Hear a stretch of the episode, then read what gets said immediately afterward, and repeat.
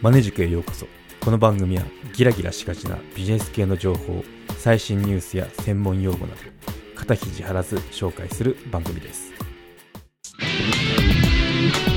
ポッドキャストの始め方音声コンテンツの作り方 Amazon Unlimited 会員であれば無料で読むことが可能ですのでチェックしてみてください。はい今回は小型水力発電ピコピカについて取り上げてみようと思います。はい小型水力発電ピコピカですね。すごい名前ですよね。はい。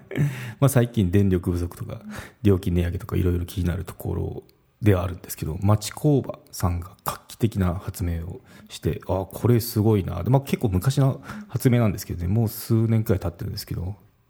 知って、まあ、これすごい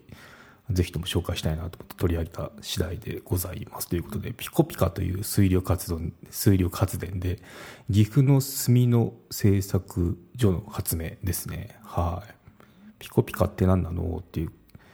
思うんですけど、その説明をしていこうと思いますね。はい。螺旋式水力発電ですね。大きさは 280×380×1085 なので、まあ、あの U 字工ってあるじゃないですか。U 字工に収まる形。形っていうかサイズですね、うん、そんなに大きくない。サイズですね、うん、でこれ結構まあいろいろ大中小あるんですけど、まあ、その U 字工に収まるのはまあ小型のやつですね、うん、でピコピカ。なんかすごい可愛い名前なんですけどどうやらこれ意味があるらしいですね、うん、この発電の話でいくと小水力発電っていうのが1000キロワット以下の水力発電っていう定義があるそうなんですよ。でピコ水力っていうのが1キロワット以下の水力発電っていう定義があるみたいですね、なんでここから来てんじゃないかなと思いますね。はい。はい。ではどこで使われてるかっていうと学校教育ですね。学校教育で使われてます。こうなんちゃら小学校とかいうところであの実際に設置してで電力ってこうやって起きるんですよっていうようなことをしてるみたいですね。うん、で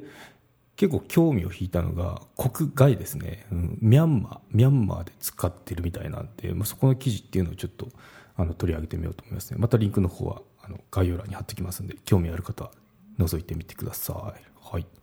炭の製作所岐阜県は毎秒100リットルの水の流れで500ワットを発電する水力発電装置ピコピコ500を開発したとのことですね。うん。そうですね。で、社長のインタビューがあって、で、社長はミャンマーの展開を足がかりに電力供給が十分でない世界のさまざまな地域でたくさん使ってもらいたいっていう意気込みを語ってますね。うん。そう。なので将来的には東アジアにとどまらずに南アジアとかアフリカなどの進出も視野に入れているそうです。はい。このピコピカなんですけど、なんかあの形がすごいユニークなんですよね。水車の羽が螺旋状なんですよ。で、螺旋状なので、段差の小さい水路に適しており、水の流れを効率よく回転エネルギーに変えられるっていうところがユニークですね。うん。なので、こうすると少ない水でもこう回転させることができるので回転力をこう電気作る時ってエネルギーにしてるので、まあ、その効率よく少ない水でも電気が起こせますよというところが売りですね、うん、で日本と比べてミャンマーって砂の粒が多いらしいんですよね河川に。なので、まあ、そこでの対応とかも迫られたみたいで結構苦労話とかもあるみたいですね、うん、でも一定の需要が見込められたのでまあ、2017年なんですけど2017年4月に、まあ、他の会社3社と合弁してで海外進出に乗り出したっていうニュースがありましたね、うん、すごいですよね。インタビューで社長が語っているのはこの装置が照らす明かりで電力供給が不十分な地域の子どもたちに勉強しやすい環境を作りたい将来その国の発展に貢献できる人材に成長してくれるはずっていうことを語ってましたね。うん。そうなんですよね。すごいなと思いますね。うん、でこの墨の製作所なんですけどその町工場って結構技術あるじゃないですか。あの有名どころで言うと H2 ロケットとか F1 の部品も手がけてる手がけたことがあるみたいですね、うん、なので結構その岐阜の、まあ、片田舎って言ったら失礼かもしれないですけどそういうとこですごいそのものを作ってんだなっていうことを知りましたね。はい。でピコピカすごいなと思ったのが、まあ、地方の田んぼとか想像してみていただくと、まあ、絶対なんかこう脇に U 字工ってあるじゃないですか。そこに設置可能っていうところがなんか着眼着眼点がすごいなと思いましたね、まあ、田舎であればもう発電のチャンスだらけですよね。うん。でまあ能力でいうとどれくらい発電できるのってとこなんですけど3から10ワットらしいですね。さっきの500はちょっと違うんですけど500はちょっといいやつなんですけど、まあ、普通のその U 字工に設置できるやつは3から10ワットっていうことですね、うん、でまああの10ワットでどんだけのそのことができるんですかってあの理系じゃない方ピンとこないと思うんですけど私も文系なんですけど。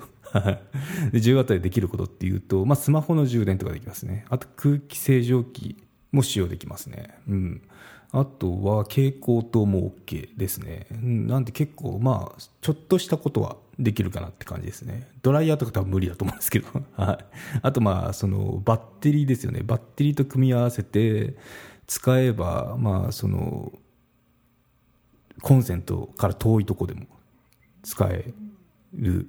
優れもんですよね。うん。じゃあどこで使えるのっていうと、獣よけですね。獣害防止用電柵。知らない方もいるかもしれないですけど、あの、田舎だとその、なんだろう、食べ物をを育ててる時に獣に食べられちゃうんですよ。で、それを防止するために、まあ、柵を作って、そこにこう、電気がちょっと走る、あの柵があるんですけどそれ用の電力として使えますよということでこれ結構親和性高いですよね田舎ででかつその田んぼとか畑とかって結構その建屋から離れてるじゃないですか家から離れてるんでそこまでこうコンセント引けるかっていうと長い延長コードをこう持っていかなきゃいけないんでそれのなんだろう困りごとが解消されるってすごいあのいいなって思いましたね、うん、あとはまあ街灯ですね、まあ、暗がりその田んぼ照らすあれがあるのかど需要があるかどうかどうか分かんないですけど、まあ、街灯にも使えますということで。あとまあ緊急用のエネ緊急用のエネルギーですね、うん、にも使えるし、まあ、もちろん電気インフラがないところでも役立ちますよ。先ほどのミャンマーですね、うん、なんで結構まあこのアイデア次第だと思うんですよこれ以外にもこう思いついてないところとかでも使えることがあるかもしれないですね。うん、まあ、あの、田んぼの獣よけってかなりいいと思いましたね。うんまあ、結構本当田舎、あの、溝がありますからね。U 字工だらけですから。うん、あと、水がずっと流れてますからね。いいと思います。で、特徴で言うと少ない水でもその螺旋状の水車なんで回るっていうことで効率性もよく発電もいいですよってことで。うん、なんですごいそのなんだろう回転力を回転力を電気にするとこっていうのはもうかなり OK ですね。うん、あとまあ合わせ合わせでバッテリーかなってとこは思いましたけどね、うん、バッテリーとこのピコピカがあるとその緊急時とかあと水が流れてるようなとこ、まあ、キャンプ場とかでもあの使えるのかなと思いましたね、うん、なんで、まあ、こういったものって結構もうその一軒一軒あの家についてるとかなりそのなんだろう燃料が高騰してで電気不足になるとかそういった困りごとっていうのが解消されるよなとか思ったんですけどね、うん。まあ、なかなかこういうの広がるのは難しいところですけど、まあ、こういったその技術を持っていてで世界にも売り込みをかけててっていう会社が大手でなくてもこういった発明をしてで世界に発信してるっていうのはすごい誇らしいことだなと思いましたね。うん。はい。ということで今回のまとめに行きましょう。ピコピカはエコな発電。中小企業から世界に羽ばたく技術って素敵ですよねっていう話でした。うん。そうですね。お値段だと8万円くらいですね。で、結構キットとかも売ってるみたいなんですけど、うん、まあ、その、まずちょっと勉強、日本だったらこの電気、あの、普通に使えて、困ってる人っていうのはなかなかいないと思うんですけど、まあ、その農家やられてる方とかいいかもしれないですね、うん、どうやってこう電気引っ張ってくるかなとかあるじゃないですかあとなんかこうなんだろう畑泥棒とか 対策用になんか電気光らすとかいうのもあるかもしれないですもんねそういった時にこの、うん、ピコピカって電気そこで発電してで照らすっていうのはあの悩み事とか困りごとの解消になるかなって思いましたけどね。うん。まあ、ちょっと思ったのが、ピコピカ自身盗まれないかなって 思ったんですよね。はい。まあ、結構あの、根のある素敵な商品なんで、そこちょっと心配ですけど、まあ、その、素晴らしい発明を製作所がやってますよっていう紹介でした。はい。ということで、今回は以上となります。よろしければ高評価、コメントいただけたら励みになります。番組の登録はまだの方はご登録もどうぞよろしくお願いいたします。メルマガも始めましたので、登録のほどどうぞよろしくお願いいたします。エピソードの概要、エピソードで語りきれなかった裏話などを配信しております。概要欄のリンク、もしくはマネジク .com を訪れて、バナーをクリック、またはメニューのメルマガをクリックして登録してください。はい、ということで今回は以上となります。ではまた。マネジク有料チャンネルのご案内をいたします。有料版チャンネルマネジクプレミアムを Apple Podcast で配信中。有料会員はエピソードの前編を聞くことができます。また、有料会員のみのエピソードを用意しております。ご登録して応援いただけると励みになりますので、どうぞよろしくお願いいたします。